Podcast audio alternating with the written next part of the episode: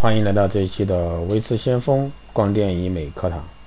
那今天呢，就给大家来聊一下隆鼻啊注意的事项，实问实答。啊什么样的鼻子需要接受手术？这个需要接受医学美容手术，鼻子种类很多，主要包括呢鼻梁损伤、鼻梁扁平、鼻梁过高、鼻头过大、鼻头过低、鹰钩鼻或者说外伤造成的鼻子疤痕、歪斜等等。那鼻子的审美标准是什么呢？那我们可以从两个方面来认识：医疗标准和个人喜好。鼻子形状、高矮与额头以及整个面部的协调等等呢，都需要考虑。另外呢，因为每个人的审美观都不一样，需要根据个人的不同情况而区分。鼻子呢，应该为面长的三分之一，成人鼻长约为六至七点五厘米，比根部宽约一厘一厘米。比最大宽度啊，以及说两侧鼻翼侧缘之间距啊，这个比常温的百分之七十，比高约为面长的三分之一，符合呢三庭五眼比例关系。比呢根部啊跟鼻梁高度，男性平均为十二毫米，女性呢为平均十一毫米。鼻部医学美容有哪几种？这个还有鼻子医学美容最适合的时机，也就是说从年龄、身体状况来说。鼻梁低需要垫高，那鼻头过大呢？需要鼻头缩小、鼻缩窄。那鹰钩鼻等，顾名思义啊，鼻尖很尖很长，像老鹰的鼻子。这样的鼻子呢，很西方化，但是呢，中国人大都接不接受，所以说呢，需要通过手术让其呢更柔和些，更中和化些。还有一些呢，因为外伤鼻子被撞歪等，需要啊鼻骨矫正。建议受术者呢，应该在成年以后呢，女士要避开月经期。因为在此期间，受术者抵抗力较差，还容易出血、恢复慢、发炎、感冒。第四呢，垫鼻材料能够保持多久？目前有哪几种比较好？那留在人体内会有后遗症吗？以后能不能完全去除？那目前隆鼻材料大致分为两类：自身组织和合成材料。自身组织呢，包括自体骨组织、自体软骨组织以及自体软组织等。那临床上呢，一般不用自体组织，因为要用自体组织就要再加一个创伤，风险很大。患者呢一般也不愿意，而合成材料呢会比较安全。当然现在也有用耳软骨啊，也会有这方面的。第五呢是隆鼻手术风险有多大？其实美容手术和所有外科手术一样，都有一定的风险，这得综合各方面原因。但是呢，我们说的风险是与生命啊有关才作为风险。所以隆鼻的并发症呢是够不上风险二字。至于说并发症，也要综合各方面的因素考虑，有医生原因，也有患者因素。医生呢要做的就是尽量按照。操作程序减少并发症的产生。隆鼻手术的基本原则，第一个是实施手术之前应常规检查凝血功能，对疾病啊属治鼻子畸形应进行治疗，先性进行治疗疾病，消除病源。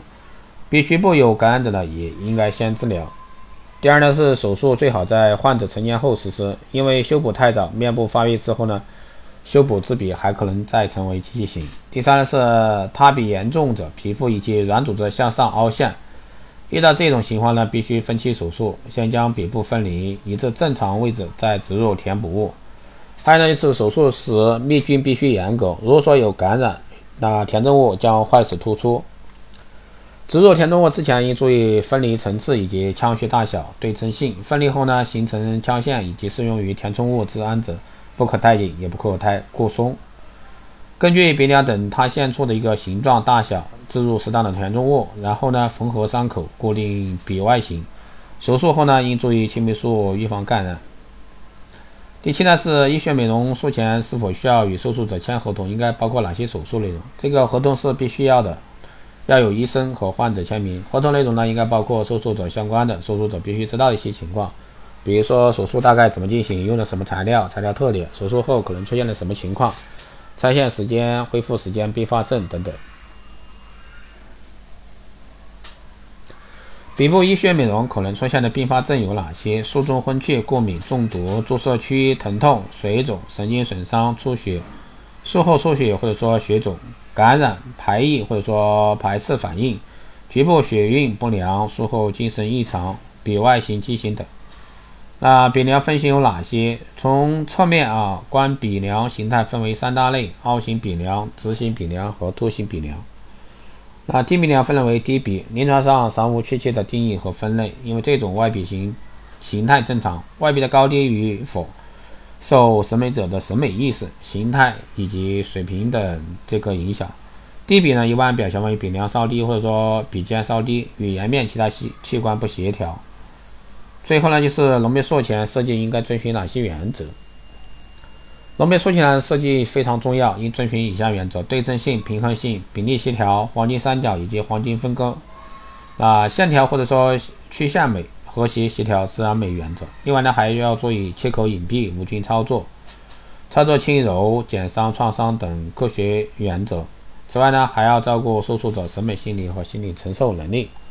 以上呢就是今天给大家分享的关于隆鼻的十问十答，希望对各位爱美的女性啊，对想要做鼻梁这一块的那有个参考。好的，这一期节目就是这样，谢谢大家收听。如果说你对我们这方面有任何问题，欢迎在后台私信留言，就或者说加微信二八二四七八六七幺三二八二四七八六七幺三，备注。电台听众可以快速通过，更多内容欢迎关注新浪微博“微知先锋”获取更多资讯。如果说对我们的光电医美课程、美容院经营管理啊、光电中心连锁加盟感兴趣的，欢迎在后台私信啊“微知先锋”老师报名。好的，这期节目就这样，我们下期再见。